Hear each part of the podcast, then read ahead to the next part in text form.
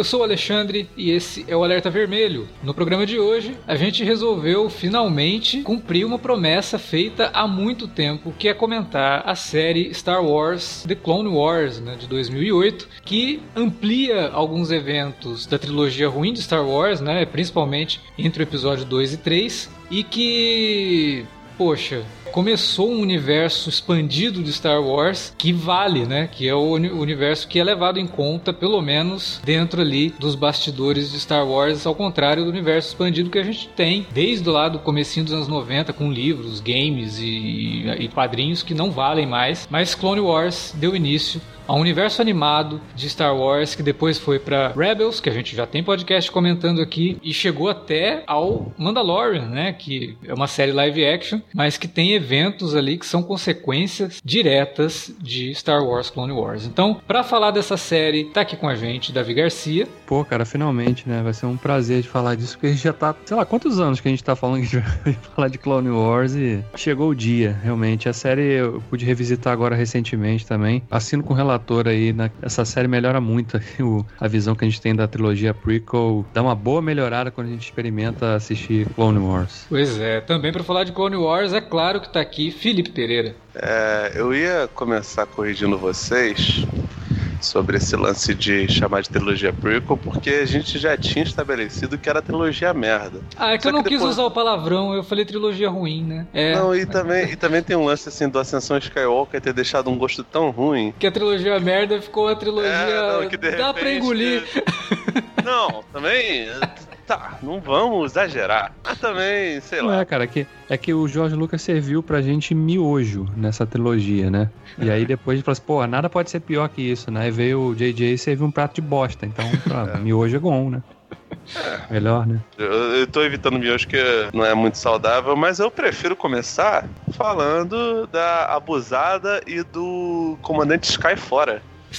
Da versão maravilhosa dublada no começo, que graças a Deus, cara, eu, eu, eu vi as últimas temporadas dublado agora, é, revi dublado, e graças a Deus eles param de, de fazer isso. Bem que abusada, o, o Anakin acho que até quarta, quinta temporada ainda usa, mas Sky fora não dá, velho. Eu nunca entendi o Sky fora, sinceramente. Pô, ah, cara, eu não sei se é Sky Out, sei lá, cara. Porque ela, ela chama ele de Sky Guy, né? É, e cara. Sky fora? Que raio de tradução é essa? Mas enfim, é, vamos falar então de Star Wars, Clone Wars, logo depois da vinhetinha. A gente já volta.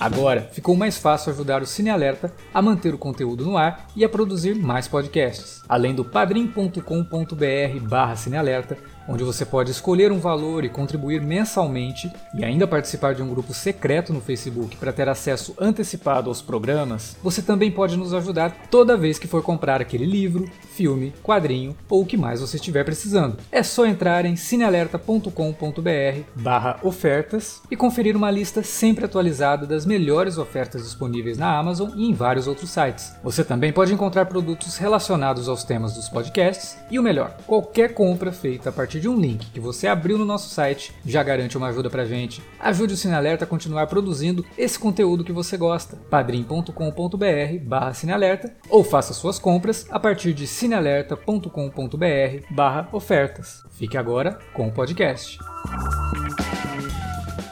Antes de você começar a ouvir, um aviso. Esse programa tem spoilers de Star Wars Clone Wars. Então se você nunca viu a série, assista depois vem ouvir o podcast, ou, se você não liga para spoilers, continue escutando.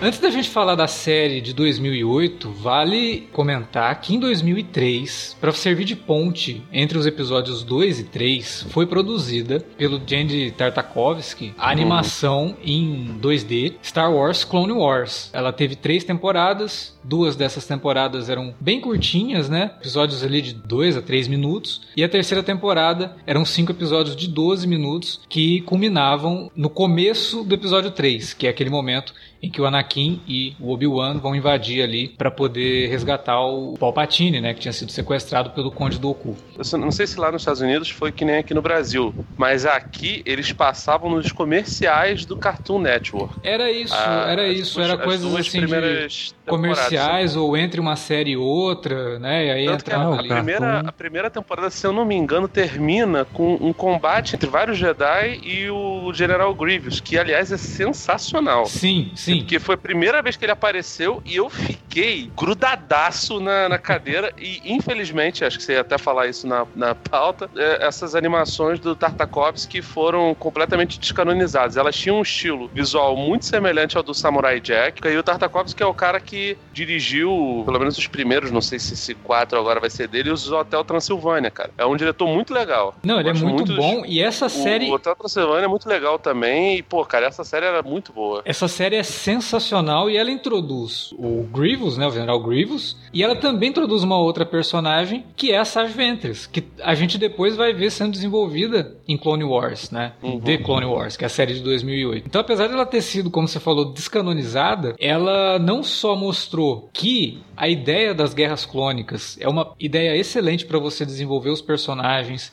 para você trabalhar os personagens periféricos, principalmente, como também introduziu esses personagens que depois a gente aprendeu a adorar. Porra, o General Grievous é um baita de um vilão e essa Ventress é uma baita de uma vilã também. Então, apesar dela não ser hoje considerada canônica dentro do universo animado que começa com Clone Wars do Dave Filoni, é, ela é importantíssima para a introdução desses personagens, realmente para mostrar que o formato coube como uma luva. E caberia ainda mais numa série como The Clone Wars. Aí sim, uma série com um episódio de 25 minutos, né, com temporadas, com uma gama de personagens que também são criados pela, pela série e que depois acabam expandindo aí até para quadrinhos, para games e para outros produtos de Star Wars é, com um grande número de criadores por trás. O Dave Filoni, ele, junto com o George Lucas, desenvolveu, porque o George Lucas teve envolvimento com The Clone Wars, né? O George Lucas, ele, ele, ele é, o criador, é... né? Ele é colocado é como criador, criador da, da série, inclusive... Eu falar, o Filoni, ele foi convidado. Exatamente. Aliás, para quem tem Disney Plus, no Disney Gallery do Mandalorian, da primeira temporada, o Dave Filoni, ele, ele detalha isso muito bem. Uhum. De que ele foi convidado pelo Lucas para refazer as coisas que pela Lucasfilm, no caso, para refazer. Ele não tinha experiência nenhuma com animação em 3D, tinha trabalhado em outras coisas. Então ele começou a desenvolver, enfim, uma. Ele queria fazer uma história de de personagens periféricos, acabou não rolando, que George Lucas falou, eu prefiro colocar os personagens mais famosos, que o intuito, cara, como qualquer desenho, filme de, é, de coisa claro. grande, é vender boneco, né, velho? Sim, é mas isso, isso, obviamente, na primeira temporada, pelo menos, mas depois a gente tem arcos inteiros que envolvem apenas os clones, né? A gente tem arcos inteiros não, que... Não, sim, mas o que eu tô falando é que, assim, ia ser uma nova tripulação. Ah, assim, é, talvez sim, fosse algo semelhante ao que... Acho que ele reciclou essa ideia, de certa forma, com com, com Rebels. Sim. E aí um dos personagens que ele tinha tensionado colocar era uma Togruta, no caso era a própria Ahsoka, né? E aí acabou ficando. Mas é, é, é isso, tipo assim, é uma criação do George Lucas que teve é, produção do, do Dave Filoni, que desenvolveu, fez é, os arcos junto com, com, com a equipe dele, mas naturalmente é uma criação do George Lucas, até porque a gente, a gente falou isso em outros podcasts anteriores, desde A Nova Esperança, quando o Obi-Wan é, recebe a, a mensagem da, da Princesa Leia falando das guerras clônicas, absolutamente todo mundo que fazia universo expandido tentou recriar, é, imaginar o que seriam as guerras clônicas, tanto que tem 200 clones do, do, do, do Palpatine, do Vader, do Boba Fett, e o George Lucas sempre falou, olha só, guerras clônicas quem vai mexer sou eu. Sempre bateu esse pé o tempo inteiro, e a gente achava que ia ser nos filmes, acabou não sendo. É, nos filmes ele, ele, ele, coloca a introdução disso no episódio 2 e no episódio 3 é o final, né? Então tem é um, um, gap ali de muito tempo, né? De todo esse conflito, o que, que esse conflito gerou, como que isso influenciou a galáxia que a gente conhece em Star Wars, os planetas, a política. E cara, a gente tá falando de uma animação que, obviamente, tem como objetivo atender as crianças. Mas era uma série que, conforme o tempo, foi tratando de temas bastante complexos, né? Tem política ali que, mas, porra, mas nem acho... Game of Thrones, né? Chega. Eu acho que, é, embora a série tenha nascido com um público-alvo sendo infanto-juvenil, eu acho que ela também vai amadurecendo junto com esse público, né? Porque Uhum. de repente aquela criança que começou a ver lá com seus 8, 9 anos, quando chegou na última temporada, ela já era um quase um jovem adulto, né? Então Sim. ele pôde ter a maturação também da série, acompanhando a idade desse público-alvo inicial, né? Então acho que isso também. Ela vai amadurecendo, na verdade, com a Soca, né, cara? É, Que, exatamente. que- a que é Ahsoka introduzida até representa- como, como um figu- uma figura de ódio lá no primeiro filme, no, no, no- no único filme, né? No caso de, de Clone Wars. E que aos poucos vai sendo. Eu, eu acho até que não é nem aos poucos, cara. Eu acho que as crianças. É porque a gente não pegou isso como criança, né? O filme foi de 2008, a gente já era um pouco mais, mais cascudo, a gente acabou vendo depois porque muita gente elogiou. É, não sei o Alex. Eu, pelo menos, peguei bem depois, acho que você também, né, Davi? É, eu vi depois, eu já tava acho que na quarta, quinta temporada já, quando eu realmente comecei a ver seriamente. É, não, eu, come... eu acompanhei desde o começo mesmo, assim. A que eu vi quando passou mesmo foi a, a que vocês citaram antes, a do Tartaskov, que, que, que era muito, muito legal, porque eu lembro que passava realmente nos intervalos do Cartoon. Uhum. né? Era uma série realmente que foi. Tinha toda aquela coisa de ser o, o pio- a pioneira, né? A primeira produção fora do cinema, né? Se você for parar pra avaliar, tirando aí, se você desconsiderar o Holiday Special, mas. E o Droids, Assim, né? Não no- pode esquecer dos Droids. A série dos É. Droids lá. Nossa, cara, como eu queria que, que o Disney Plus disponibilizasse droids, cara. E o desenho dos Ewoks. Porque a Caravana da Coragem eu acho que já tem, não tem? Não sei se tem no Disney Plus brasileiro, mas eu acho que lá fora tem. Pô, quando entrar a gente tem que fazer sobre, hein? Bora? Bom, de cabeça pra baixo eu vou gravar.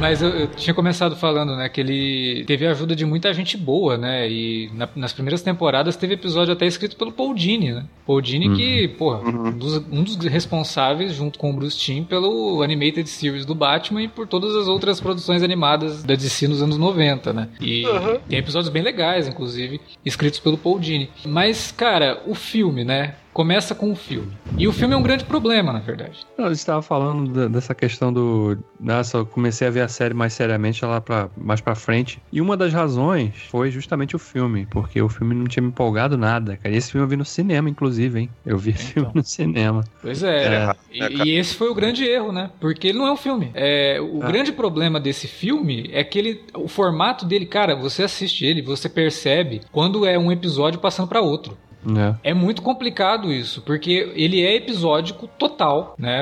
São quatro episódios ali juntos pra formar um filme. Você percebe nitidamente isso. A narrativa não, não, não se conecta de forma fluida o suficiente pra você considerar aquilo um filme. Só que ficaram tão animados, empolgados com a animação, que resolveu, não, vamos juntar tudo isso daí, a gente lança isso no cinema, vai ser um baita de um lançamento e vai servir como catapulta pra série. Porra, foi um tiro que por pouco não sai pela culatra, né? Porque o filme é totalmente zoado em termos de crítica. Se você entrar lá no Rotten Tomatoes, a porcentagem dele é hilária, né? Fica até zo- brincadeira você imaginar que isso é um filme do Star Wars que teve envolvimento do George Lucas. A nota dele é baixíssima nesse sentido. E não fez tanto sucesso quanto ele poderia fazer. Então a série começou com o pé errado total com esse filme. Mas Eu acho ainda bem que os episódios da série, né? A série vai melhorando, a série vai se encontrando, as coisas vão acontecendo, as pessoas vão entendendo exatamente o que, é a proposta de Clone Wars e a coisa realmente vai funcionando a ponto de fazer com que a série engrene. Agora, o filme e- realmente é muito complicado, cara. Eu, eu, eu, assim, não E- tenho problema com a trama do filme. É bobinho? É bobinho. Isso não é problema dele ser bobinho. O Se ele é estivesse no meio de uma temporada, isso aí diluiria porque até Total, porque total. tem assim 200 episódios piores, especialmente os que tem o Jar Jar, e aí realmente, cara, não tem nada que me faça engolir essa, essa parada. E, tipo, a- aguentar Jar Jar, velho, pra mim. Não, o Jar Jar é depois de umas três temporadas, ele ganha certa relevância na série e os episódios que ele aparece são bastante importantes. E ele deixa de ser só um acessório engraçado pra Não, ficar no é- foco da coisa e funciona. A série Não, consegue a ele- proeza de fazer o Jar Jar funcionar, mas isso demora Ele muito deixa- pra acontecer. O Jar Jar deixa de ser um personagem engraçado, não. Ele deixa de ser um personagem irritante. É, ele Não era deixa de no ser. filme, né? Sabe, cara, sei lá, tem um outro episódio que, cara, é suportávelzinho. Se você. Aquele Ah, tem um- episódio, acho que não lembro, acho que é quinta ou sexta temporada. Acho que é quinta. Que ele tem uma aventura com o Mace Windu, em que ele, tipo assim, é muito reduzido. Aí beleza. Mas, cara, é fato. Tipo, eu tô, eu tô revendo a série com a minha esposa, né? Aham. E, cara, no terceiro episódio que aparece o Jar Jar, ela, olha, ela olhou pra mim e falou: ele vai aparecer muito na série. Ah, cara, graças a Deus. eu- É o trauma, o trauma é forte mesmo. Pra mim é, é- é insuportável. E assim, a realidade é, não é que são episódios ruins, são episódios que eu acho medianos, principalmente se você levar em conta a primeira temporada. E Clone Wars também tem um probleminha que não é tão, tão problemático, sei lá, da quarta temporada pra frente, mas aqui no começo faz você perder algumas lógicas, tá ligado?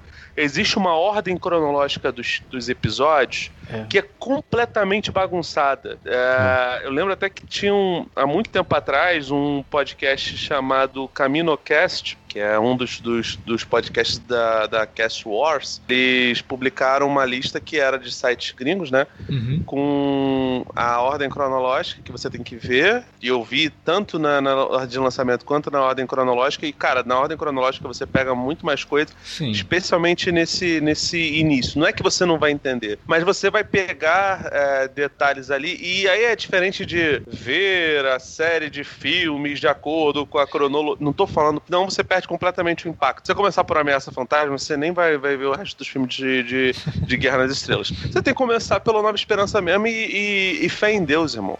Não, é, é, isso, isso é bem relativo, né? Depende muito do público. Mas no caso do, do- da série, dessa ordem de episódios, eu já tentei assistir na ordem cronológica. Porque Uhum. eu assisti Clone Wars quando ela tava passando. Então, Sim, a primeira vez que eu vi Clone Wars na, na, na íntegra foi na ordem de exibição, né? E é com aquela coisa de um episódio por semana, e aí tinham hiatos aí de quase um mês, aí voltava, e aí tinha o hiato de um ano, de uma temporada pra outra. Eu nunca tinha revisitado a série depois disso. Eu, quando tive a ideia de revisitar, há uns três anos, eu falei, ah, eu vou revisitar na ordem cronológica. Cara, tinha que começar por um, episódio, por um arco de episódios da terceira temporada. Uhum. Aí Sim, beleza. dos cadetes, né? Exatamente. Aí você começa lá, pra, você você vai conhecer o Fives, né? Vai conhecer o Echo, os outros personagens que depois vão tendo importância durante a série. Legal. Só que me cansou. Eu até brinquei, né? Falei.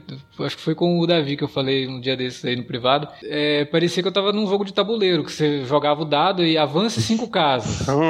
É, Volte três. Ah, não, muito chato isso. Eu, eu entendo que se você assistir na ordem cronológica, algumas coisas ficam mais claras, mas se você fizer uma maratona da série. Assistindo um episódio, dois episódios por dia, você não vai esquecer dos eventos, como, pô, pra mim foi muito pior, porque eu assisti isso na época, então eu não via Cara, a tem- temporada um Cê- ano. Vocês lembram aquele, aquela trama com o Zero, com o primo do, do sim, Hut? sim, Começa na primeira temporada e é retomada na terceira. sim. Assim, aí, caraca, quem viu na época.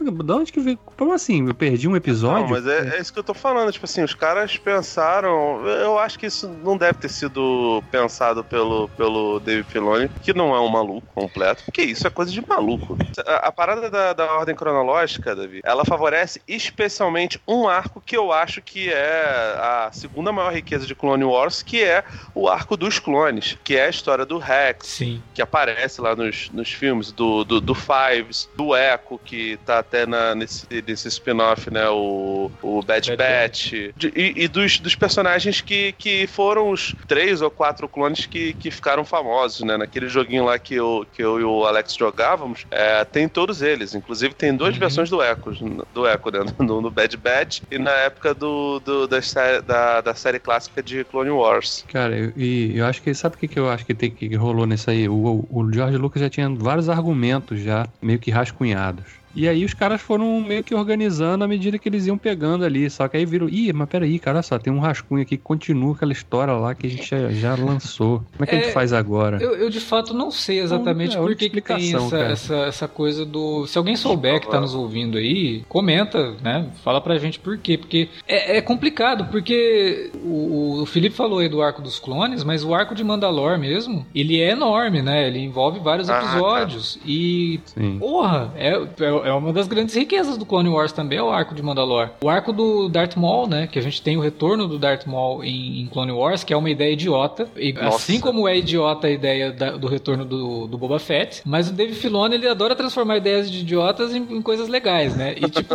o retorno do Darth Maul, quando falaram, ah, o Darth Maul vai voltar, eu falei, ah, cara, pronto, já vai, vai começar. tomar no cu. Já, já, já, já caraca, irmão. E, e tomamos, né? Tom... E, e, tomamos bem, bem, bem, bem tomado, porque é bom, né? Porra, é bom, pra caramba. Não, e...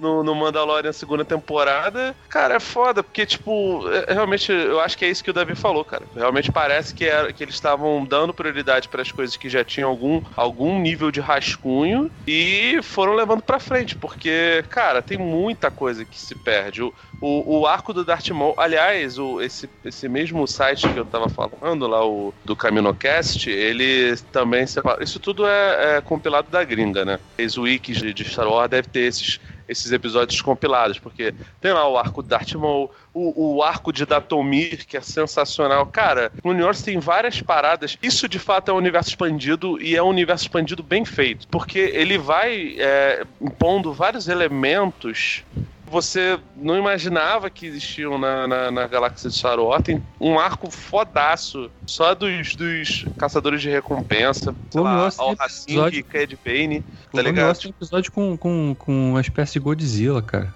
Lembra? Na Sim. segunda, acho que foi na Sim. segunda temporada. E é bom, um episódio lá com, Assim, é legal pra caramba. Mas, pô, você imagina num filme de Star Wars tendo, ter um monstro, ou eles tendo que lidar com algum monstro. Sim, não, e é legal porque o Filone, o Filone eu acho que ele aproveitou também para colocar na série coisas que ele gosta influências que ele gosta. Uhum. Godzilla é uma delas. É, a gente tem em Clone Wars um episódio que faz referência direta aos Sete Samurais, coisa que o Dave Filoni fez referência em Rebels, fez referência em Mandalorian e provavelmente vai fazer em, em Bad Batch, né?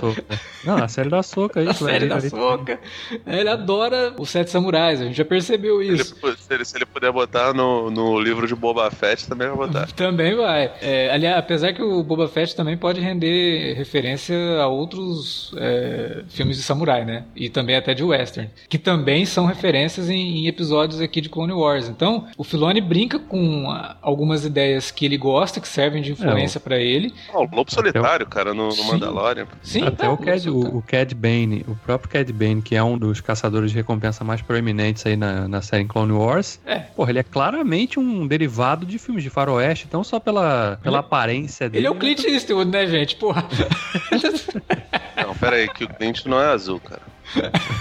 É um personagem bem legal também e que é um vilão que acaba tendo áreas de protagonista às vezes, né? Porque ele, ele assume posições importantes em episódios. Tem um arco lá que o Obi-Wan. Cara, esse arco é, é, é bem zoado.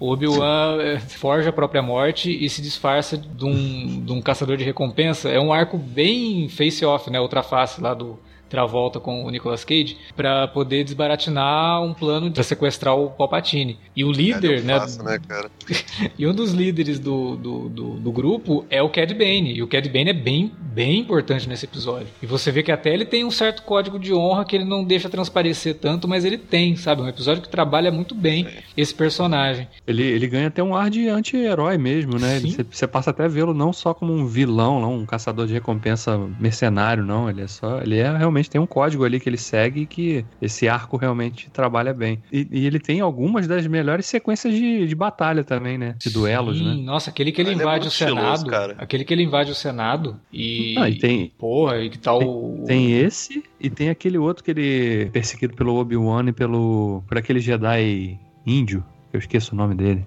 Kinlan Voss. É, Kinlan Voss. Eles têm um, um, duelo lá numa área rochosa e tal. Eu é, sempre, é, eu sempre chamei ele de Jedi roqueiro, porque ele é um Jedi assim, bem. bem fora da, da caixa, assim, sabe? Tipo, ele. ele... Ah, ele, ele, ele tá quase indo pro lado negro, cara, aquele cara lá. É que a série não, não trabalhou tão bem ele, é. mas ele é um personagem bem dúbio. Ele faz umas coisas assim bem estranhas. Aliás, é, nesse falando... sentido, a gente encontra vários Jedi de personalidades muito, muito distintas. E a gente tem até um episódio que eu gosto bastante. Não, não é um episódio, é um arco. De episódios que eu gosto bastante, que começa a quarta temporada, que é um arco assim que mostra um general Jedi que assume o lugar de líder de um grupo de clones. E aí a série trabalha vários temas, incluindo a questão de como que os clones são vistos. Né? Apesar de eles não serem os droids como o exército separatista, separatista, usa, e são clones, são seres vivos, são seres humanos, eles são enxergados por muitas, muitas pessoas de, de liderança como completamente descartáveis, porque são clones, coisas, eles são né? construídos. São, são, são, é. são coisificados mesmo. Tanto né? que esse general, ele não ele se recusa a chamar os clones pelos nomes deles, ele chama eles só pelos números de série. Uhum. E aí depois o arco vai sendo trabalhado e você vai vendo que esse Jedi, ele ficou completamente maluco. Ele tá num nível assim, tipo o Marlon Brando lá no Apocalipse Now, todo, todo zoado mesmo da cabeça. E... Começa errado que ele tem. Ele é, ele é o Goro de Star Wars, né? Então. ele, ele é da raça daquele cozinheiro que o. Isso. Esse mesmo.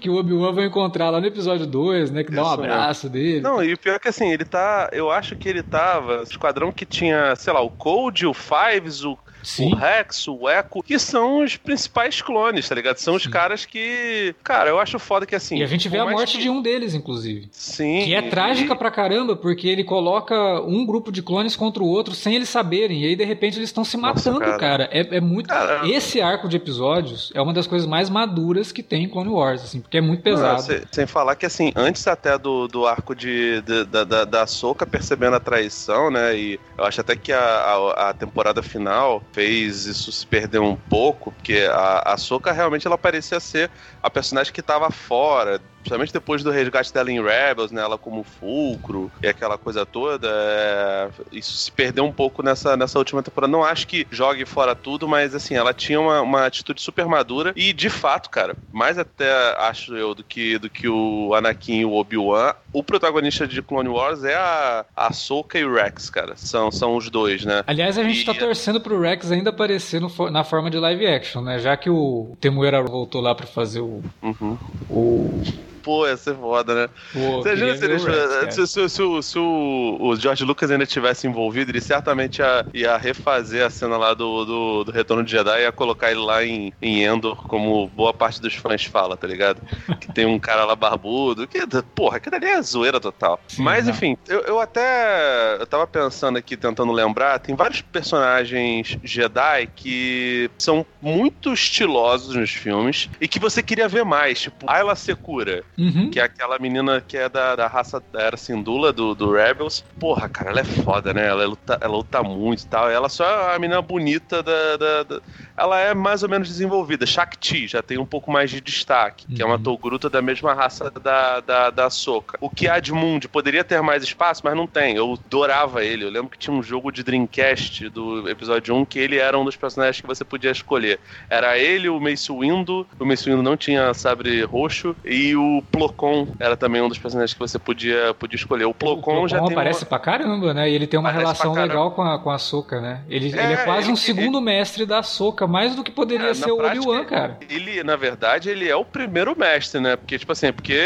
o pessoal fez um caixa 2 ali pro, pro Yoda e o Obi-Wan fizeram caixa 2 pro Anakin ter uma Padawan, que é outra ideia que não faz sentido nenhum, até porque, porra, ele, ele foi pro conselho no episódio 3 e a Soca é feita muito depois do episódio 3. Por mais que cronologicamente não seja, né? Então, tipo assim, até então a gente. É, o pessoal falava, ah, você não é mestre. Depois eles reformularam isso de certa forma. Que não, o mestre não é o cara que tem necessariamente um padawan. E até tem um, um certo sentido, porque de fato na guerra, é, cadetes viram soldados, soldados viram cabos, cabos viram sargentos e enfim, vai, e por aí vai. É, eu confesso para você ela... que a ideia da Soca para mim no começo é bem parecido com a impressão que eu tive quando eu fiquei sabendo que o Darth Maul ia voltar. Sim. É, quando fala, ah, ele vai ter uma, uma aprendiz, não sei o que, você fica naquela, ah, é uma, é uma personagem que é uma criança para fazer identificação uhum. com o público, né? Vai ser uma personagem chata. Mas é bem isso mesmo, mas é bem isso mesmo. Mas depois ela melhora Alex. muito, cara. Ela melhora muito porque, tipo assim, primeiro que ela vai crescendo. Então, é essa sensação que você tem, eu também tinha e acho que a maioria das pessoas tinha também. Que é bem comum, cara. É muito difícil de você, de você fugir disso.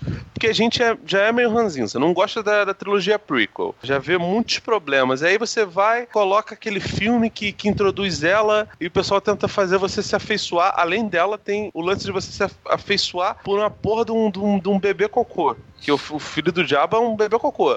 Cara, é foda, cara. Como é que você vai fazer? É muito difícil. É, tipo, realmente é revoltante. Mas a personagem é muito boa, como boa parte das ideias legais de Clone Wars, né, cara? É, é foda, cara. Tipo, o, o, o arco do Maul, até antes disso, né? Eles colocarem um passado das Adventures, ligar ela com, com o, o Maul, você perceber que eles são, são pessoas da mesma, da mesma raça, né? Tinha um cara no Conselho Jedi que até aparece em Clone Wars, acho que no episódio 1 e 2, que é o Etchikot, que ele é um cara que você falou, ah, ele é da mesma raça do Darth Maul. Depois eles explicam, é outro retcon, né? Uhum. Que, que aquelas coisas na cara do Maul eram, eram tatuagem, não era exatamente assim. Aí você percebe que a raça dele, ela se bifurcou. Alguns foram para Datomir, são os machos de Datomir. As fêmeas são as, as, né, as, as irmãs, irmãs das trevas, irmãs da noite. É. Eu não lembro como é que se traduziu, traduziu aqui pro. Acho que é isso, Irmão é, da, é Irmãs da, da, Noite, noite aqui no, na tradução brasileira. Uma sacada genial, velho. Além, obviamente, das questões dos caçadores de recompensa, é, desses personagens. É, eu, até hoje não aceito que o Edmund não tivesse tanta tanta, tanta presença, legal. tá ligado? Ele era legal. Eu vi até uma, uma montagem muito boa que era Revenge of the Cones, que era o Cad Moon e aqueles caras, tá ligado? Aquele, aqueles alienígenas esquisitos lá que tinham. Cone é, na cabeça, enfim. né? Enfim. É, essa, essa, essa, essa toda. Mas, cara, Clone Wars ela dá muito espaço e é natural que seja isso, pra tropa de clones, tá ligado? Sim. E, porra, cara, você imagina que aqueles caras eram só bucha de canhão. Você não imagina a série baseada nos Stormtroopers errando tiro toda hora. Você não imagina essas coisas. A realidade é que a guerra lida com toda sorte de pessoas. E as pessoas que, que morrem fácil na guerra, cara, elas também têm suas agruras, suas, suas, suas depressões, amarguras, seus sentimentos ruins e bons, sonhos, tá ligado? E, cara, eles dão uma dimensão tão absurda pros clones que, que é foda pra caralho caralho, cara. É, mas tipo, isso daí tem um peso. pra guerra, tá ligado? Não, e, e, mais do que isso, né? Porque, apesar de tudo, você cria essa afeição toda com eles, sabendo que no final, em algum momento, eles vão trair todo mundo. Eles vão matar os Jedi. Vai ser acessado na cabeça deles uma programação que vai matar os Jedi. E aí você fica o tempo todo se perguntando por que, que isso vai acontecer. E na quinta da quinta temporada em diante, isso acaba se tornando algo extremamente importante para o desenvolvimento da série, para ampliar essa ideia e para tornar aquele momento da Ordem 66 do episódio 3 algo muito mais trágico do que simplesmente a morte do Jedi, porque você passa a sentir pelos clones. Não, toda, toda a dimensão dramática realmente e do que a gente entende quem são esses personagem, porque antes a gente só viu os caras com capacete. É, exatamente. né? Então aqui a gente tá vendo o rosto, embora seja o mesmo rosto, mas claramente a série consegue separar e dar identidades diferentes, personalidades distintas pra esses, pra esses caras, né? O Rex é bem diferente do Echo, que é bem diferente do Fives, então você consegue realmente ver que, que são pessoas ali, né? E que o que, o que elas fazem depois, no, no ápice lá do episódio 3, é uma coisa que tava totalmente fora do controle delas, né? E, e eles trabalham até isso também, né? Quando a gente vê já o finalzinho ali, com a questão do Rex, que é um, um sem dúvida, é o clone que tem mais destaque na, na, série, né? É o que mais aparece em vários arcos. Sim, ele até retorna depois em Rebels, né? Exatamente. Então... E você vê que o momento em que a Ordem 66 é dada, ele tá ali, mas ele não consegue cumprir a ordem de forma direta, e, e sabe? Ele, ele, ele tem uma relutância ali, diferente dos outros. Você percebe que aquilo, sabe, a, o fato dele ter proximidade muito, ficado muito próximo, muito tempo do, do, do, do próprio Anakin, do Obi-Wan, da Ahsoka. Principalmente então, do Anakin, né, que nunca cumpria a ordem. Então, para ele é natural não cumprir ordem.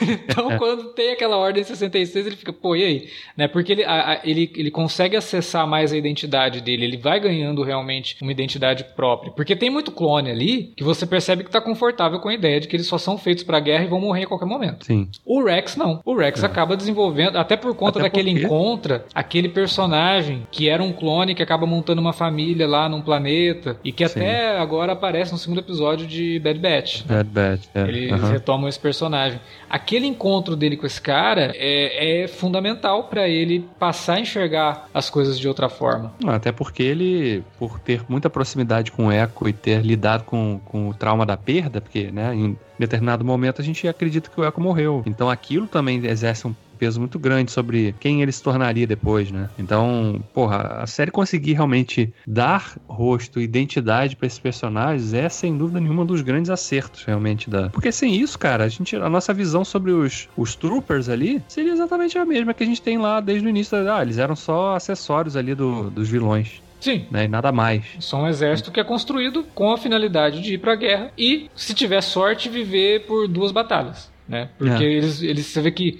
é tão impessoal isso, isso é uma, uma coisa que o George Lucas até faz bem, sabe? Nas cenas de batalha do episódio 2 e do episódio 3 em mostrar isso, né? Que os clones eles são despejados mesmo, assim. Tipo, eles, eles chegam aquelas tropas enormes de clones e que, cara, nenhum deles ali tá esperando voltar para onde de onde eles vieram. E a, a, melhor forma que o George Lucas faz isso é não dar rosto para eles. É mostrar eles sempre com aquela armadura que é quase como um robô. Você olha aquilo, parece que tá vendo o Cylons do Battlestar Galactica dos anos 70. Totalmente impessoal. A série, ela vai pelo outro caminho. Fala, tá, beleza, vocês já foram introduzidos esses personagens, vocês sabem que eles vão acabar se tornando o exército do imperador. Só que, e se eles tivessem vida? E se eles tivessem personalidade? Como que você enxergaria isso? É, como que aquela cena da Ordem 66 ecoaria na tua cabeça? E aí é que, que tá o grande, sacada, a grande sacada né? da série, sabe? Que é trabalhar os clones, dar essa personalidade para eles. Aquele episódio que mostra o treinamento do Echo, do Fives, do... Eu não, eu não, vou lembrar o nome de todos eles. Eu sei que assim, tem dois que morrem logo no comecinho, né? E aí depois a gente vai vendo o crescimento de outros. É, aquele episódio é muito bom porque também introduz isso, né?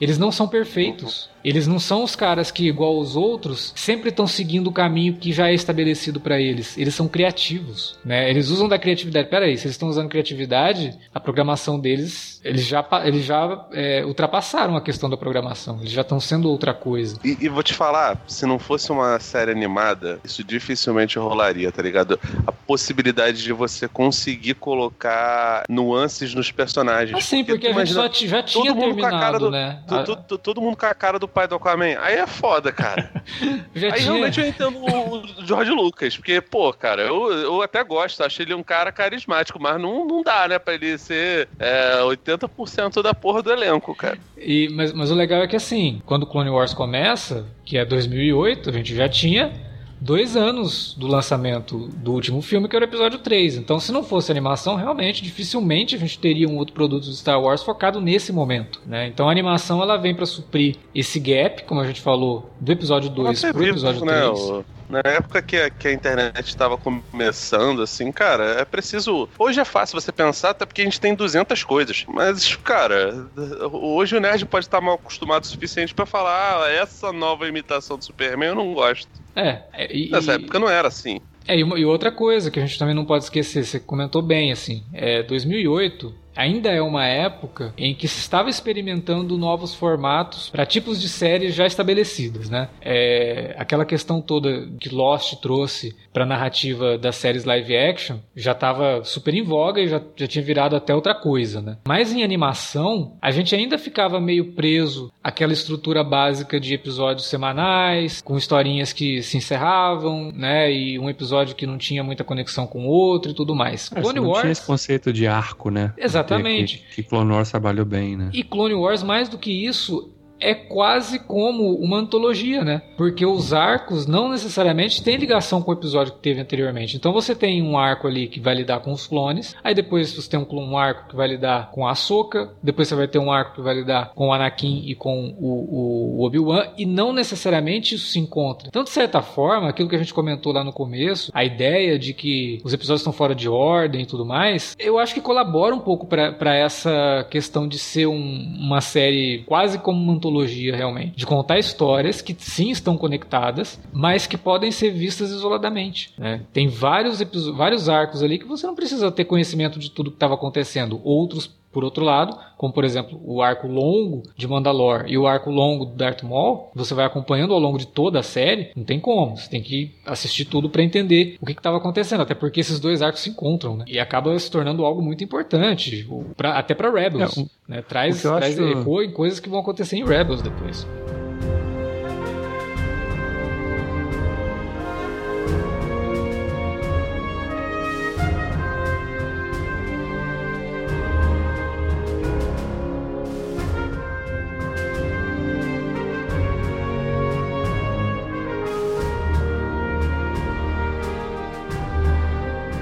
Que eu acho muito legal também que a gente estava falando da questão como a série trabalhou bem a identidade dos clones, eu acho que outra coisa que ela faz muito bem é ampliar toda a noção que a gente tem da, das dificuldades do Anakin com a forma como a Ordem Jedi funcionava, Sim. a dificuldade dele de acatar ordem, certo tipo de ordens, porque ele estava sempre ali relutando, ele é sempre o Jedi rebelde, realmente. Isso passa um pouco pra Soca também, porque ela acaba se tornando também mas até, ela tem até uma postura um pouco arrogante em alguns momentos, né? De, peraí, o que, que esse velho, quase, né? Ela não fala isso, mas é quase como, o que, que esse velho tá me falando aí? Não é assim que é, é muito na... mais fácil fazer por esse, por esse jeito aqui. É, na verdade, cara, o grande lance é a série mostrar que você não tem que seguir ordem cegamente, né? É você é, questionar. Sim, Se aquilo que você vai fazer para você é moralmente errado, não é porque tem um superior te mandando que você tem que fazer. Você tem que questionar. É, e... até porque quem fala que soldado segue ordem é... não passa de um covarde babaca, né? Então. Pois é. Você vê na vida, vida real vários exemplos desse sentido, né? Mas a série, como lida com a questão do militar, porque né, a gente tá vendo aquilo uma estrutura militar, tanto que os Jedi ganham um alcunha de generais. Né? Eles são generais, cada um tem a sua tropa ali, e eles são, né? Tem o general o Skywalker, o general a Kenobi, a general Ahsoka, né? Ela também vira comandante, ela vira comandante, né? É, mas, assim, tem toda essa questão do militarismo que a série explora também, e como que alguns personagens respondem de forma mais questionadora, né? Batendo de frente, né? Com, com as decisões. E como a série trabalha isso no Anakin, porque, claro, a gente sabendo que ele se torna o Darth Vader, a gente vê como a série, em vários momentos, ela, ela deixa isso muito mais exposto, né? Como ele realmente é, fica. Ele, ele, é, ele, em vários momentos é tentado realmente, ó. E, e como o Palpatine, obviamente, aproveita desses momentos para ir manipulando, né? Ou para minando a confiança dele no que a Ordem Jedi representa, né? Eu gosto como a série, cada vez que o Anakin mostra o seu lado sombrio, né? Ela usa um pouquinho do tema, né? Da Marcha Imperial ali para evocar o Darth Vader e uhum. mostrando que essa transformação dele não foi abrupta. É, a é, guerra exatamente. muda a forma como a pessoa age. Ela faz você fazer coisas que você não faria normalmente. Os momentos, por exemplo, tem um episódio lá que ele, para encontrar o R2D2, ele tortura um cara, velho.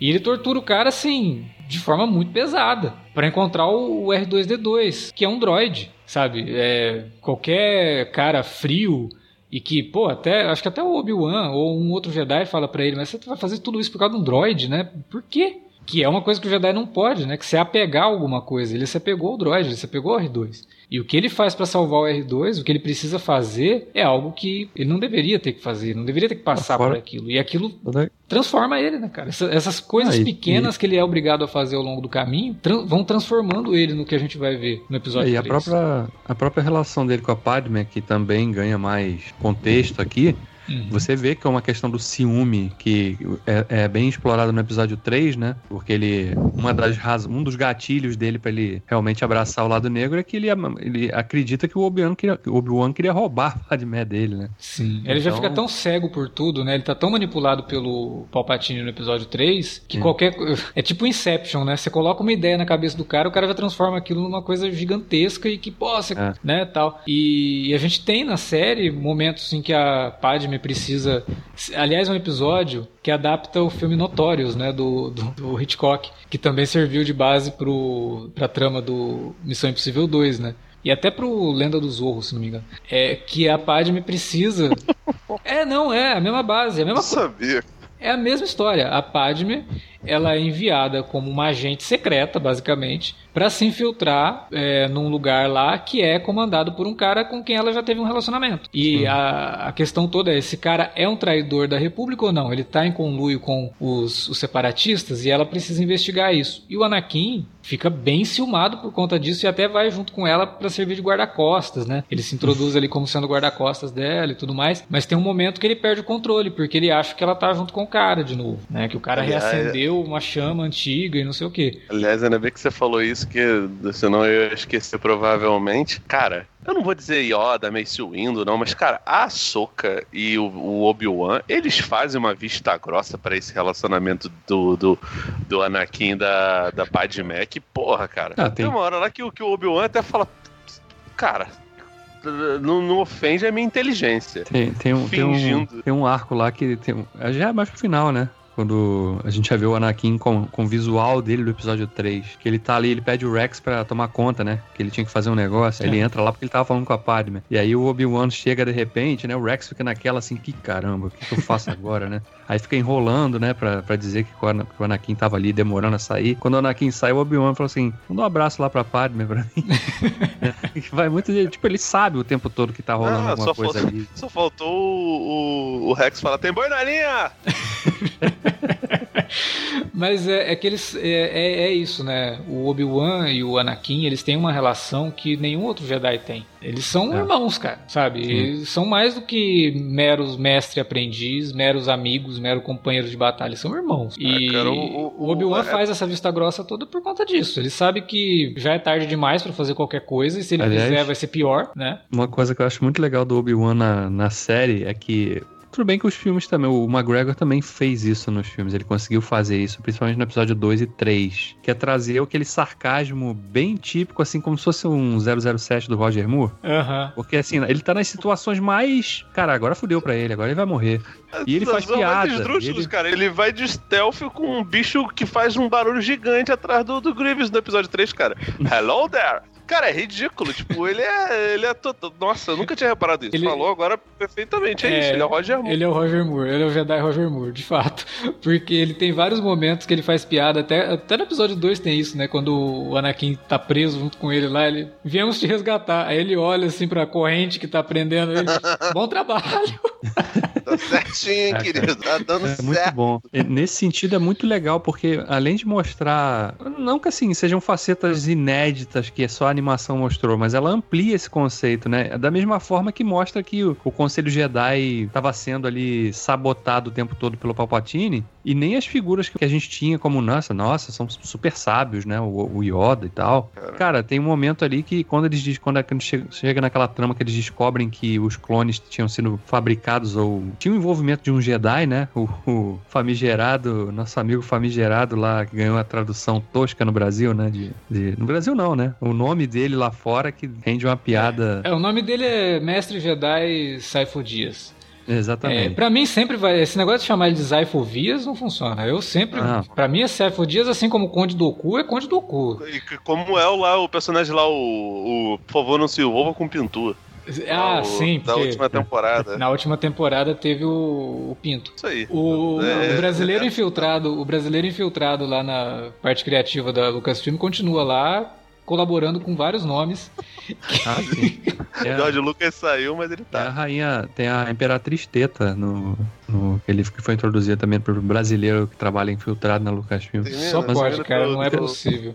Não, o lance do o lance do disseminado a coisa do, do Conselho Jedi ali que na, na acho que não, se não me engano é na sexta temporada quando ele rola essa descoberta aí. Uhum. E o Yoda falou assim, tá, e aí o pessoal, e agora, o que a gente faz? E o Yoda fala, né, não, não vamos falar nada pra República, porque senão isso vai gerar um caos, né, um, um assim... É, a grande preocupação né? ali, na verdade, parece até que é assim, tipo, se a gente contar que isso tá acontecendo, a grande é. pergunta vai ser, como é que vocês não perceberam? Vocês são Jedi, caramba. Exatamente, exatamente. Não, mas, é, mas, mas é então, é isso, tipo assim, eles são, cara, eles, os Jedi, eles se perderam completamente, aliás, eles são mostrados no, na série como eles realmente são. Eles são um bando de cuzão. E assim, nisso daí, o, o Filone, ele não tenta passar pano em cima das coisas que o, que o, o George Lucas fez. O George Lucas, acredito eu, né, sendo bem cruel, ele fez isso por completa ignorância, porque ele não percebeu que ele estava montando personagens que eram, que eram umas portas burros ah, pra cacete. Não, não sei, cara. E, e, e, manipulados, tá ligado? É, porque eu realmente não consigo acreditar que ele tava querendo mostrar assim, nossa, eles são personagens cheios de camadas. Tem camadas, não, mas evidentemente, no, alguns no tem, episódio mas, 3, mas... No episódio 3, o próprio Yoda fala isso. Ele fala que os Jedi chegaram num nível de é, soberba e arrogância que fez com que o Palpatine alçasse o poder daquela forma. E é disso que eu o sei, Luke tá mas... falando lá no, nos últimos Jedi. Quando ele fala que aquilo tudo, que, todo, tudo que a gente vê, a chegada do Império, o Darth Vader, a quase destruição né, da, da, da, da galáxia. Sei, Alex, só que, a culpa até, é do Jedi, até, né? E aí quando o Luke fala o... Jedi tem que acabar, a gente compreende muito mais aquela fala se a gente assistiu Clone Wars do que se a gente é, assistiu cara. aos filmes do George eu, Lucas. Eu tenho, eu tenho a impressão que muita gente que não gosta do episódio 8 e fala que nasce, que não sei o quê, é porque não viu Clone Wars. Porque se tivesse visto, teria essa, essa contextualização não, essa, toda pra, pra fazer o link, sabe? Assim, se você quer, quer consumir, você fala que é fã e quer consumir só o que é superficial, bicho, você pode consumir só o que é superficial. Até porque ninguém consegue consumir absolutamente tudo que tem de, de, de, uma, de uma franquia, a não ser que ele faça parte integrante. E às vezes não, não, não consome. Você acha que o George Lucas leu todos os gibis? Você acha que o Filone leu tudo? Óbvio que não. Ele leu algumas coisas. E sinceramente nem vale a pena. Se até uma parada dessa que é elogiada, que não é tão difícil o acesso, especialmente agora nos streamings, pô, cara, é, é foda. Essa, essa galera realmente não tem essa, esse apego. Mas eu acho que tem um de, certo de, preconceito de também, fã, cara. Não, cara. Tem um certo. Porque tem muita gente que fala assim, ah, eu gosto de Star Wars, é. mas, porra, é desenho. Eu não é, quero ver desenho. Tem, tem, tem, um amigo nosso que, quando viu o Mandalorian, falou: não preciso ver nada, não sei o que. foi cara, o Fulano tá botando várias. É evidente que você vai entender os arcos de Mandalorian, sim, sim. mas você vai pegar muito mais nuances daquilo não, dali. Mas voltando ao assunto. Fica muito mais rico, né? Quando você sim, se permite cara, você... ampliar o, o conhecimento que você tem daquele universo que você diz ser fã, né? Então, por que não? Você, você vai entender a motivação de vários personagens que são legais, sabe, cara? Se não fosse uma, uma parada boa, eu até entendia, porque de fato, esse negócio de, ah, eu tenho que ver porque é importante pra entender, não sei o que. Vai, meu irmão, você não precisa ler o Estrelas Perdidas da Cláudia Grey. Tem coisas ali que vão, vão te acrescentar pra você entender? Tem. Mas tem coisas também que não vai. E, e, ok, show de bola. Mas assim, o que eu acho que, que é uma parada mais pensada pelo Filone do que, do que pelo, pelo George Lucas, é, retomando o, o assunto que a gente estava falando, Alex, é que você pega, por exemplo, o arco do Qui-Gon. Em, em alguns momentos ali do, do ataque dos clones, se eu não me engano, o Obi-Wan até fala que Qui-Gon, se ele fosse um cara mais obediente, ele poderia. Não, acho que é no primeiro mesmo. Ele fala com ele, se você fosse um, é, cara mais dócil. ele, ele, ele fala pro Qui-Gon. Você já deveria você, fazer você parte está... do, do coisa, você só não faz porque você tá sempre né, desobedecendo ordem e tal, querendo vir com umas é, ideias tipo doidas tipo, aí. Assim, a visão das pessoas sobre isso depois acabou sendo uma, uma parada que o pessoal tava olhando e falou: olha, de repente o Qui-Gon era um profeta profeta, tá ligado? Porque é. Ele já, já tem essa aparência de Jesus. Mas assim, de repente ele tinha, ele era um cara meio, meio profético, tá ligado? É, é ele, ele acreditava nas lendas foi... da força, aquele negócio do, do equilíbrio. Que a série depois, aquela profecia lá do equilíbrio da força, a série lida com isso num, num arco de episódios lá mega esquisito. É esquisito no lado bom, né? Esquisito das identidades, você tá dizendo? É, cara, é muito louco aquilo, porque. Ah, isso, isso eu acho sensacional. Eu acho Nossa, aquilo ali é. Melhora é muito a. Nível, velho. Porque, assim, tem, tem paradas ali que tu fica realmente se, se perguntando se de repente aquilo ali não é uma viagem de cogumelo de, dos três, né? Da soca do, do Obi-Wan e do, do Anakin. Mas assim, nos filmes, eles tratam, para mim é bem parecido com, com a fala lá do, do, do Falcão é, em relação a Zaya, tipo assim, de tipo, ah, eu entendo ele, que ele era ressentido, tá ligado? O, o, o Obi-Wan, ele vê o Qui-Gon não como. Ele evidentemente vê ele como, como mestre, né? Tanto que ele, ele acaba tendo uma relação bem matura de, de, de pupilo e mentor com o, com o Anakin, que durante as Guerras Crônicas vira uma, uma, um sentimento fraterno. E, enfim, no, no terceiro filme é jogado por água abaixo total. Mas pela arrogância do, do Anakin, que claramente não é o mesmo Anakin da, da, do, de Clone Wars, né? Mas beleza, isso aí foda-se, isso aí é o problema do, do, do George Lucas. Mas ele olha pro Qui-Gon e, pelo menos nesse aspecto, é dele como olha, isso aí são as imperfeições que, que tornam ele tão especial. Quando não era uma imperfeição. Quando o Qui-Gon era um personagem que realmente estava completamente à frente do seu tempo. O Qui-Gon, ele conseguiu olhar pro Conselho Jedi antes de, de, e já deve ter sido traído 200 vezes, né? Tanto que o Dooku fala isso lá no, no episódio 2, que Qui-Gon estaria comigo, não sei o quê. Evidentemente que ele estava equivocado, mas assim, ele, ele e depois ele foi tratado como um Jedi cinza, esse negócio todo, mas aquilo ali é tratado no filme e pelos personagens que, que, que conversam ali como um defeito, quando não era, cara. Os defeitos do Jedi estavam exatamente no comportamento que o Mace Windu, que o Yoda, que o que Edmund, que o Plocon, que todos eles tinham em, em, se julgar muito superiores e de não perceber, sabe, o, o, os problemas que estavam debaixo do, do, do, nariz deles, cara. A sexta temporada, que já era, né, a série passou por vários quase cancelamentos, né, tanto que... Não, ela chegou a ser cancelada de fato, né, a sexta temporada depois ela foi exclusiva da Netflix. Sim, ah, eu lembro disso, verdade. Tanto que boa parte dos, dos, dos, conceitos que seriam a sexta temporada, alguns deles foram transformados em livros. Tem um livro que conta o desfecho da história da Asajj Ventress, né, que se torna uma, uma pessoa boa. Tem um livro da Soca que imagino que possa servir, e, e isso tudo teoricamente é canon, né? Uhum. Não sei se, acredito eu que não, porque acho que ele se passa bem antes da segunda temporada de Mandalorian, mas pode ser que sirva de, de base, de certa forma, para algumas é, micro-histórias na série da, da Soca, até porque histórias de quadrinhos lá do Ken, o último Padawan, foram, vocês que viram aí Bad Batch, foram completamente é, transformadas né, no Bad Batch, tá ligado? Então, assim, a, real, a realidade é que HQ e livro, é. eles são canônicos depois da Disney até que as pessoas queiram. Né? Exatamente. Né? E, é. e, coisas do Legends podem se tornar referência para arcos dos filmes e das séries live action e de animação tranquilamente. Sim, Mas, beleza, sem necessariamente serem canonizados, né? É só como é, não, referência, não, não, ou personagens que são trazidos e tal. Mas no caso da Ahsoka, eu acho que o lance da série dela vai acabar mesmo como sendo uma espécie de continuação de Rebels, né? Porque uhum. deve realmente ser a questão dela em busca quero... do Tron e do Ezra, né? Então, sei lá. Eu quero muito.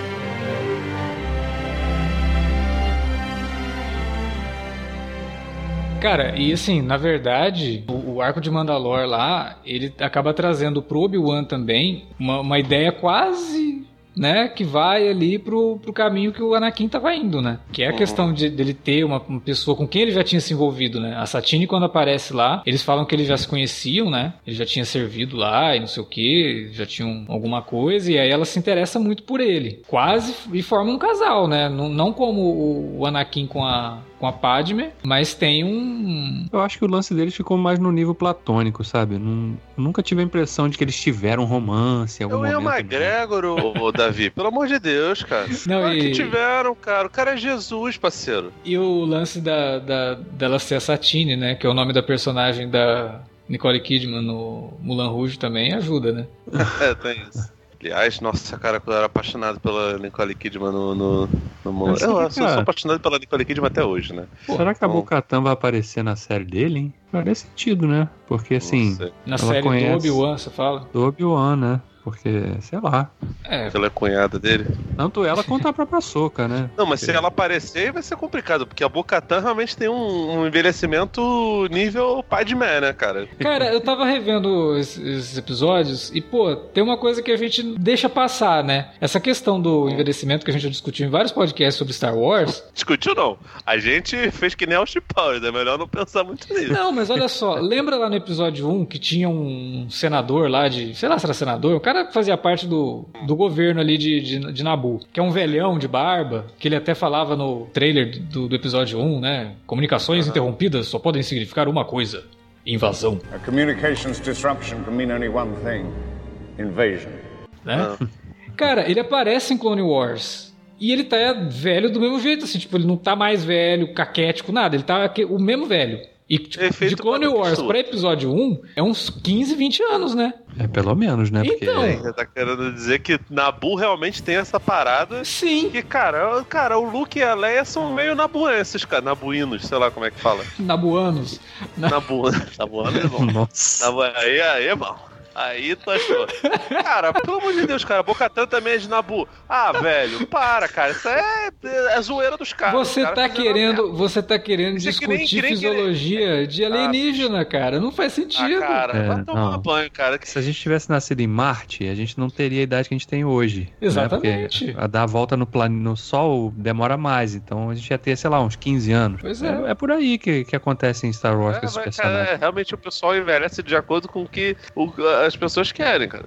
É. Não, isso é uma beleza também. Eu vou ficar. Tanto problema de, de, de, de, roteiro, não vou ficar inclusive, grilado com essa porra. A Kate Sakoff apareceu lá como Bocatan no Mandalorian, se você é. analisar em retrospecto, parece que a Bocatan de Clone Wars ela já é mais velha do que a Bocatan em live action. né? Porque. Assim, ela já era, tinha muita experiência de guerra, né? Ela já tava ali. Aparentemente, ela é até mais velha que a Satine. É, que, né, que, só fala é, exatamente quem era mais velha ali. Mas... É, ela parece, parece ser, ter mais, pelo menos a mesma idade. Fico até. Sabe como poderia resolver isso? Bota um. um faz que nem Chuck Norris, bota um bigode. bota um. Bom, não envelhecendo ah, os personagens suave, né, igual a série lá do da Netflix, lá do. do... Júpiter. Ah, é, é melhor, melhor, melhor não. Né? Então. Enfim. Tem um arco que eu acho muito legal que acontece na quinta temporada, quando surge lá, tem mais destaque o Sol, Sol Guerreiro, né? Sim. Que os Jedi começam a trabalhar com os insurgentes lá naqueles planetas que os separatistas estavam tentando dominar e tal. Eu acho legal de ver esse lado deles também, né? Porque tem muito de, de tática de guerrilha, realmente, Sim, né? É, só, só Guerreira, esse nome sacanagem, né? Você falou disso no Rogue One o tempo todo zoando, chamando ele de Che Guevara. Cara, eu acho foda, cara. Eu acho isso daí é muito, muito legal. E aqui o Sal Guerreiro, ele é novo, né? Lá no Rebels ele até aparece já mais... É, no Rebels mais... ele já aparece mais com a, com a cara do... Do Rogue One, né? Rogue One, é. Nessa época ele ainda não era o. Era no máximo o último príncipe da Escócia, não era o rei, não. Mas, cara, eu acho foda. Eu, eu, gosto muito da forma como eles lidam com, com, com essas coisas e como eles vão mostrando. E aí, para mim, é, é, a parte mais jornada nas estrelas de Star Wars: os guetos da galáxia, tá ligado? Uhum. Eu não sei se vocês lembram lá na, na hora que o, o Obi-Wan e o Anakin vão atrás daquela caçadora de recompensa que é transmorfa, né?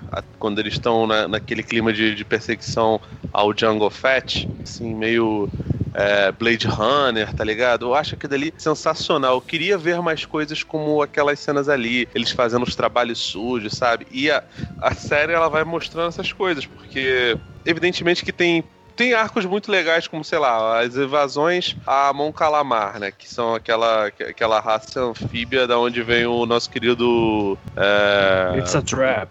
Isso, o pessoal até falava que o Akibar é um It's a Trapiano. É... Eu gosto muito dessas paradas do, do por exemplo, de, desses episódios que, que mostram esses povos.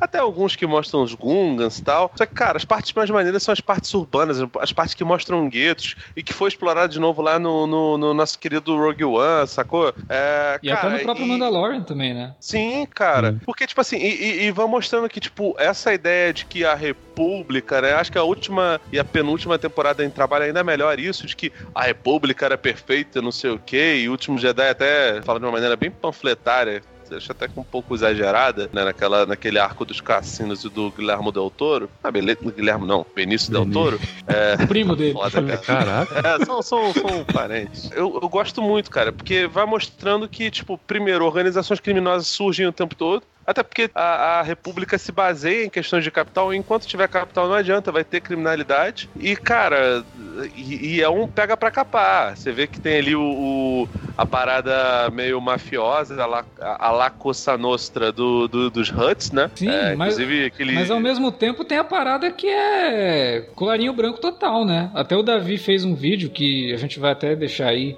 o link para vocês assistirem o vídeo lá no Dude We Lost, falando sobre motivos pro pessoal assistir Star Wars Clone Wars, né? E uhum. o Davi até comenta, né, Davi, daquele arco lá que mostra os banqueiros lá querendo dar sim. continuidade para a guerra, porque eles estavam lucrando com a guerra. Então, ao mesmo tempo que você tem a formação de organizações criminosas e tal, a guerra também é lucrativa, né? Então, há, há interesse, há interesse em se fazer guerra porque ela movimenta uma indústria muito poderosa, né? Sim, até é os próprios é caminoanos né? É o banqueiro que financia a indústria de armas, né? É o cara das armas que vai vender pro governo, né? Então é o governo que vai poder fazer esquemas para comprar superfaturado, né? Então tudo isso envolve, cara. Quando se fala Pô. em guerra, não tem ideologia só por trás. Não, tem e, interesse econômico. E tem episódio lá que fala até sobre isso que você tá falando da, do, do, superfaturamento, né? Compram a mais, né? E hum. aí deixam de distribuir para a própria população do planeta deles para poder depois vender no mercado negro. Porra, tem isso, cara, na série. É uma série série animação, é pra criança. Então. Hum. Exatamente.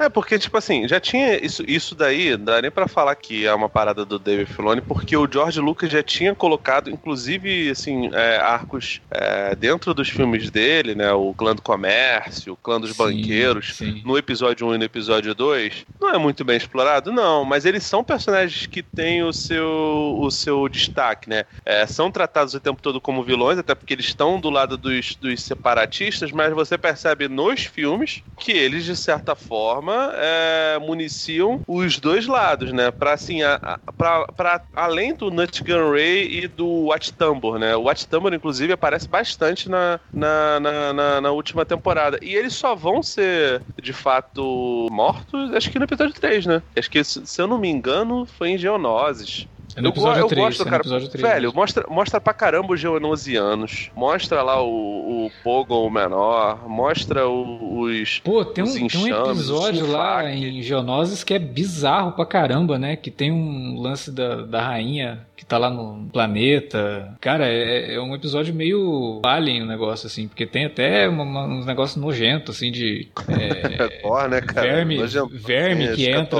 É, verme que entra pra co- comandar os. Ah, verdade que dominam, domina a mente dos troopers, né? Isso, Começa a isso. fazer. Cara, é pesado aquilo lá. Aquele episódio é bem terrorzão mesmo, pro nível Não, de uma cara, série de a, animação a- tal. a série ela brinca muito bem com vários gêneros. Ah, Com exatamente. bagulhos de terror. Cara, aquele arco, por exemplo, do Yoda, acho que é no final da sexta temporada, que ele, que ele meio que prevê, de certa forma, o que acontece com. o que vai acontecer com o futuro da galáxia, que ele conversa até com uma ilusão lá do Darth Bane, é, que era um personagem do universo expandido antigo que o, o Filoni já resgatou e acabou canonizando. Cara, é sensacional, sabe?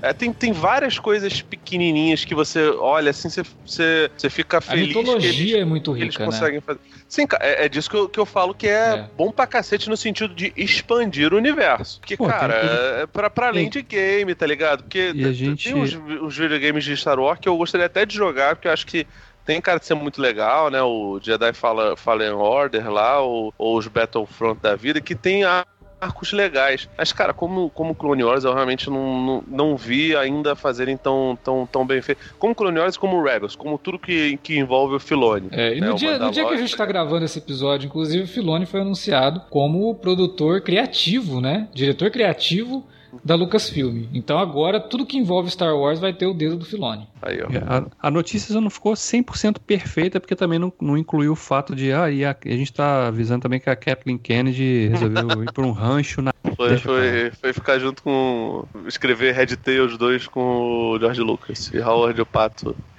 Por favor, faça uma continuação de Howard o Pato, quero muito. E o Willow. Mas é essa, realmente, essa coisa do Filoni ter sido anunciado é um fio de esperança, realmente, de que a gente vai ver filmes mais bem planejados, pelo menos, né? Da- Cara, agora, ele, ele não só gosta muito disso, como ele sabe trabalhar esses personagens. Ele já mostrou isso inúmeras vezes. Clone Wars, Rebels, Mandalorian. Tipo, eu até brinquei no Twitter, falei, nossa, né, que decisão apressada. Quem que tomou essa decisão? O Barrichello? Porque, porra, o cara teve que fazer um monte de série.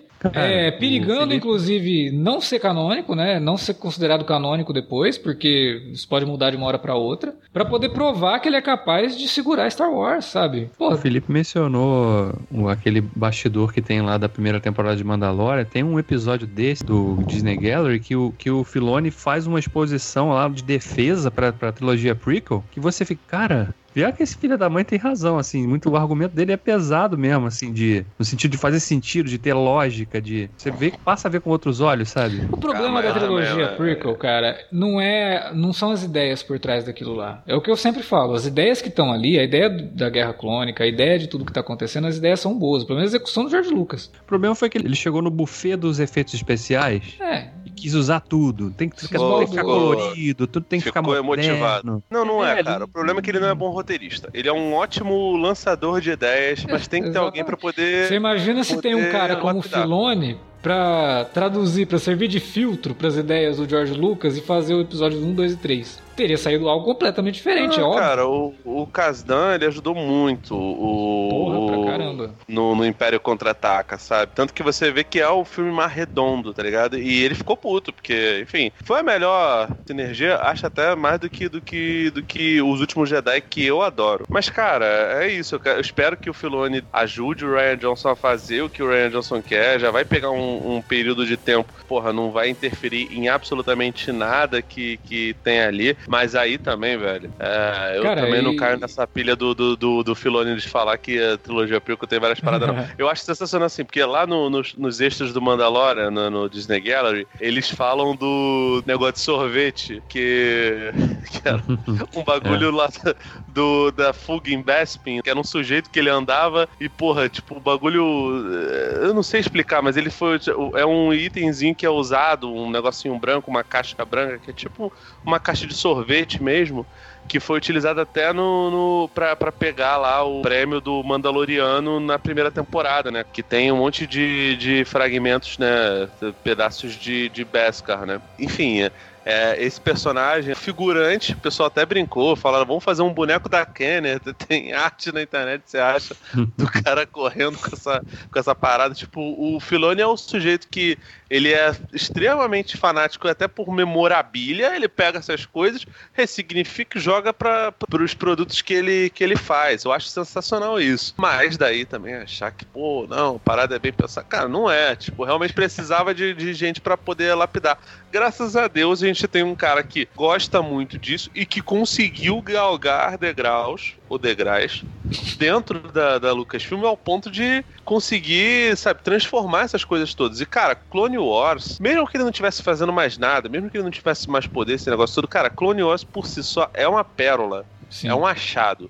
Tem várias coisas muito legais. Todo a, a mitologia pura e simples dele ali, porque, cara, o Darth Maul era um personagem que era divertido, assim, bonito visualmente, foda, tinha um grande potencial. Ele conseguiu, através de uma, uma ideia besta pra cacete, ressignificar. De repente é isso, ele gosta de ideia bestas. Não, e, Fala assim, e é não, uma vou, ideia vou pegar que, a ideia besta e vou transformar na parada maneira. E é uma ideia, E, cara- inclusive, que ele tira de um livro de conceito, de concept art, né? Que tinha até uma Uhum. historinha lá do Darth Maul, metade Darth Maul, metade perna cibernética, lutando com Obi-Wan e tal. Aquilo lá não era nem canônico na época da Dark Horse, era um conceito que haviam criado. Uhum. E aí ele pega aquilo e cria uma mitologia inteira em cima do retorno do Darth Maul, cara.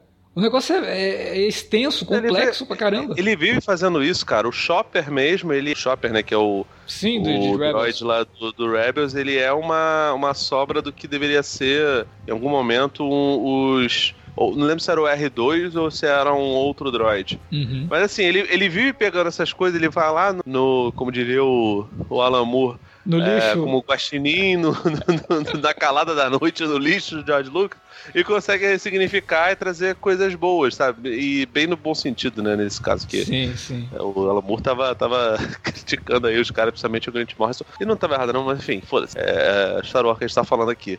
É, e, e- e consegue trazer essas coisas boas. Então, tipo assim, ele realmente é um cara que ele resgata ideias horrorosas e transforma, sabe, digere elas e a, a- digestão dele não vem nada defecado, vem coisas realmente boas, cara. Ele, ele é realmente um filtro, né? O nome dele, inclusive, devia ser Dave Filtrone, não Filone, porque ele, ele filtra essas coisas e, e o que sai dali é um negócio, re- sabe, limpinho, refinado, bonito, legal, que você pode consumir, que não vai te fazer mal. Podia ser Dave Fi- Fixone também, né? Porque ele conserta muita coisa que, que o nego faz mal ou faz mal ou pela metade, ele vai lá e, porra, olha, caraca. Eu vou, vou mandar vocês tomar no cu. Tá pra merda. Aí depois vocês reclamam quando eu faço trocar. Enfim, cara. Os arcos dos Mandalorianos. Existiam Mandalorianos antes? Existiam, né? O Sim. Jungle Fett lá foi mostrado como um negócio assim. A gente falou lá no Mandalorian, na segunda temporada, é, de alguns quadrinhos bem legais, por sinal, que não são canônicos, né? São legends que tinham ideia do que seriam os Mandalorianos, que o- no caso, o quadrinho que eu citei, é, acho que é Jungle Fest temporada de caça, se eu não me engano, é, mostra os Mandalorianos como um grupo de mercenários, né? Eles não são uma raça guerreira nem nada disso. Mas, cara, toda a mitologia em volta dos Mandalorianos, seja o Filone pensando, o Filone em conversas com George Lucas, usa o arco de Datomir, né? A forma como a mãe Talzin, né? E, e as Adventures, e todo aquele, aquele grupo de, de personagens secundários lidam com a força, com o lado negro da força, esse negócio todo. Cara, é sensacional. Fora dar importância para alguns Jedi que, que não foram explorados antes. Fora dar uma, uma importância enorme pro, pro Code, pro Rex, pro Fives, pro Echo e pra essa série nova aí, Bad Batch, que Eu, pelo menos, até onde eu vi, né, essa, essa temporada final de 2020, né, é, foi, foi bem legal, uma das poucas coisas boas. É, não acho a temporada ruim em si, mas é, acho que ela. É que é uma temporada de três arcos. Um arco legal, um arco ruim e um arco espetacular. Eu acho que. E eles foram introduzidos nessa ordem. Eu acho que esse que é o problema. Se fosse introduzido assim, arco ruim, arco legal e arco, e arco espetacular, o crescimento seria legal, mas no meio não, tem um arco ruim que, que dá uma barriga. Arco, arco poderia ser o arco bom e eu não chamo de espetacular e o arco legal e só, não precisava ter. Mas assim, a, a, última temporada eu acho que ela nem é tão necessária, não sei o que. Ela fecha algumas coisas do, da, da Soca, acho que é, até não, não, não fecha de, de, maneira legal, mas pelo menos trouxe à tona o, os clones defeituosos lá, que eu achei sensacional, cara. Acho, acho foda. É, acho muito legal que tenha mais, mais séries disso daí, porque é o que a gente quer ver. É, eu, eu, eu, não consegui ver o Resistência, cara, que. Eu assisti, já... assisti alguns episódios, é, não me pegou muito não. Mas eu ainda é. vou dar uma chance que ela já terminou, depois eu ainda pego pra, pra, pra assistir. Tá, é, isso que eu ia perguntar. Ela foi, foi meio que cancelada, né? Antes da sessão é, de Skywalker, né? É, ela foi, já terminou. É foda que tudo que envolve essa, essa mitologia aí, velho, da, da, da trilogia sequel, eu já fico meio, porra, que bosta, né, cara? Mas tudo bem também, não é, não é culpa de resistência, tá ligado? Mas, cara, Rebels é sensacional, Clone Wars é sensacional. Eu imagino que Bad Batch tem tudo para ser legal também. Começou eu espero bem, realmente. Começou muito bem. Embora eu... tenha algumas coisas ali que é um pouco de repeteco de uma outra série, né? Porque tudo bem que não é um personagem, é um grupo, mas eles foram renegados, estão sendo perseguidos pelo Império e no meio de tudo isso acabam encontrando uma criança por quem eles se afeiçoam e vão acompanhar aí durante as aventuras. A gente já viu isso numa outra série de Star Wars que tá aí. Que, poderia ter a mesma cara desses caras, né? Mas tudo bem. Mas de qualquer forma, cara, é, eu acho que ela tem até lastro pra, pra lidar com, com outras temporadas. Não, não acho que precisa ser minissérie, como foram as séries da Marvel Marvel até agora. Mas eu sinceramente espero que não estiquem muito a, a fórmula, sabe? Porque, Sim. enfim, Clone Wars ela sofreu pelo exato contrário, porque a sexta temporada que deveria ter sido a última, ou sexta e sétima, eles foram podados e disseminaram parte desses conteúdos para o universo expandido canônico da, da Marvel barra livros, né? Então, assim, eu. E, e, de fato, cara, tipo, o Darth Maul, filho de Datomir, que é uma HQ muito legal, ela tem vários elementos legais, só que, cara, pessoas não sabem o que, que ter, ter, teria ali. E, sinceramente, se o, o Han Solo, Solo, uma história Star Wars, tivesse dado certo, você pode ter certeza absoluta que eles abririam mão totalmente dessa revista, como abriram mão do, do Canon Último Padawan em Bad Batch, e abririam mão até do desfecho que ele teve, talvez em Clone Wars não, mas de Rebels com certeza. E Kenobi pode fazer isso. Pode, inclusive, recontar como foi o combate do, do, do Darth Maul com o Obi-Wan. Enfim, cara, é,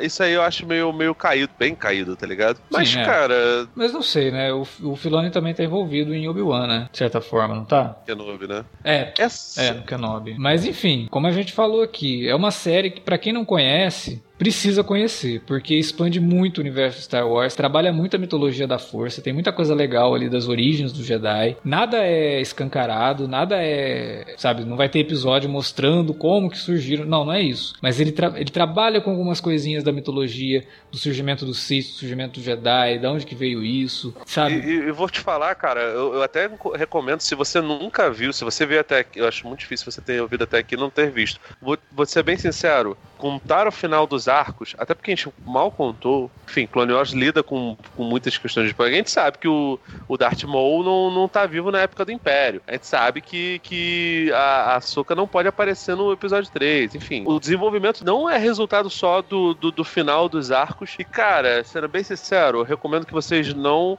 maratonem. Vejam de maneira devagar, vejam de maneira parcimoniosa, sabe? Vai apreciando, até porque se você ver muito rápido, você vai perder uma porrada de nuances. A série é cheia de coisas, cheia de subtextos. É, eu só não recomendo dar muito espaço, assim. Eu, eu tô revendo, não, não, assim, tipo, sim. tipo, um, dois episódios por dia, tá de boa para mim. Até porque cara, consumir é, mais do que isso é exatamente isso, né? Consumir. É você simplesmente engolir e falar que assistiu e na verdade não teve tempo para maturar. Cara, né? sendo bem sincero, cara, é, você vai perder muita coisa e no final das contas, quando você terminar a parada, você vai sentir.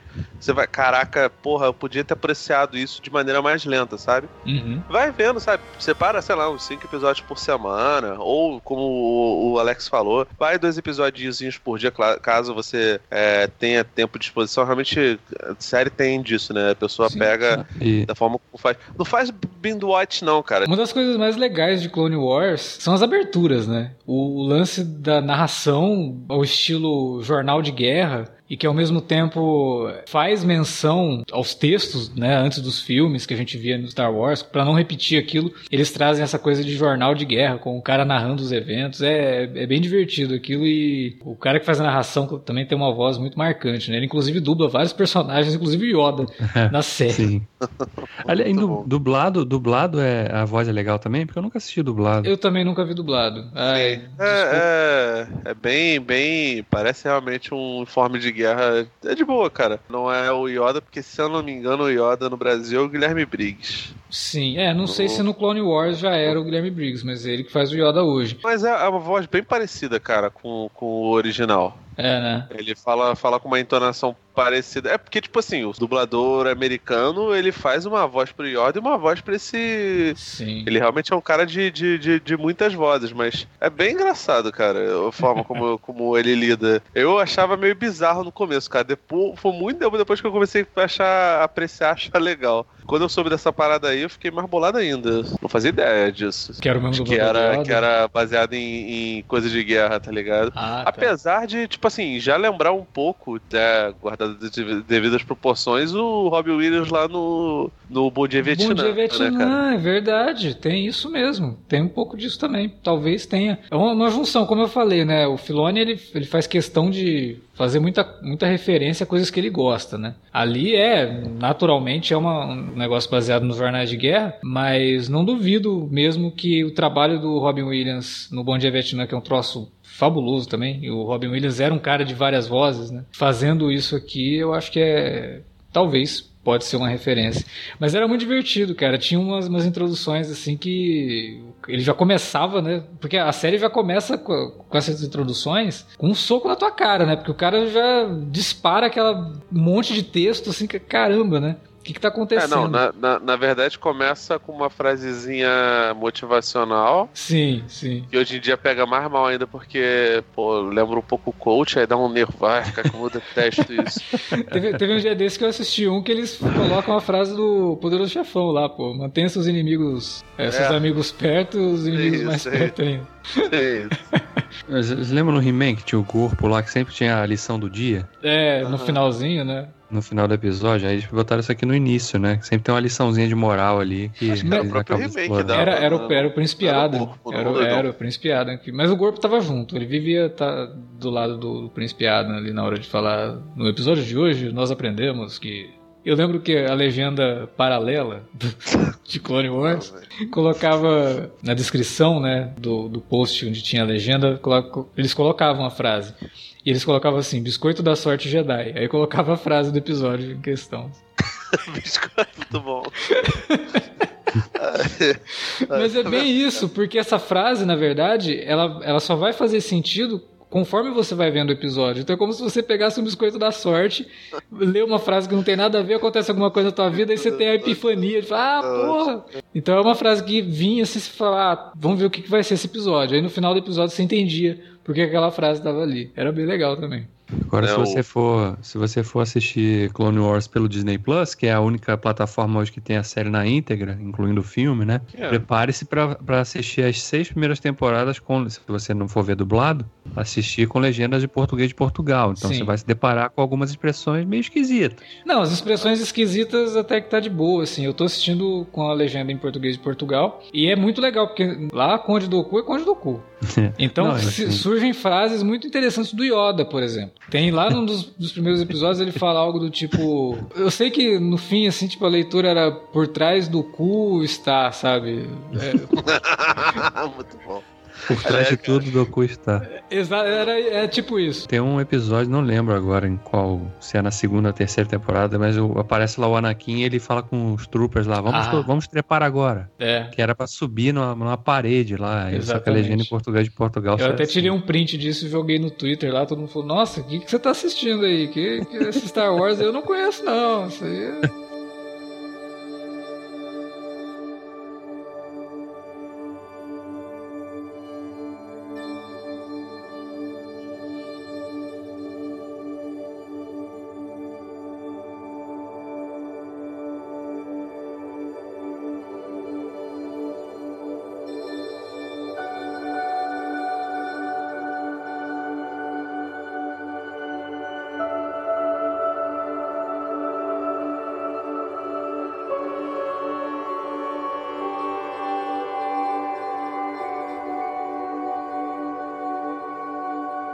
era isso que a gente tinha para comentar sobre Star Wars The Clone Wars série de animação que a gente adora, vocês já perceberam aqui ouvindo o programa. Mas agora a gente quer saber de você que nos ouviu, que nos acompanha. E aí, vocês gostam de Clone Wars? Já assistiram a série toda? Ou estão fazendo maratona, né? Porque muita gente está aproveitando que tem ela completa na Disney Plus agora e está assistindo só agora a série, né? Fala pra gente aí na área de comentários ou lá nas redes sociais, facebook.com.br sinalerta ou arroba sinalerta no Twitter e utilize as redes também para divulgar o nosso conteúdo. Eu falei brevemente ali, né? Mas o Davi gravou um vídeo vídeo bem legal também sobre Clone Wars, falando dos motivos que as pessoas têm para assistir ou reassistir a série, né, Davi?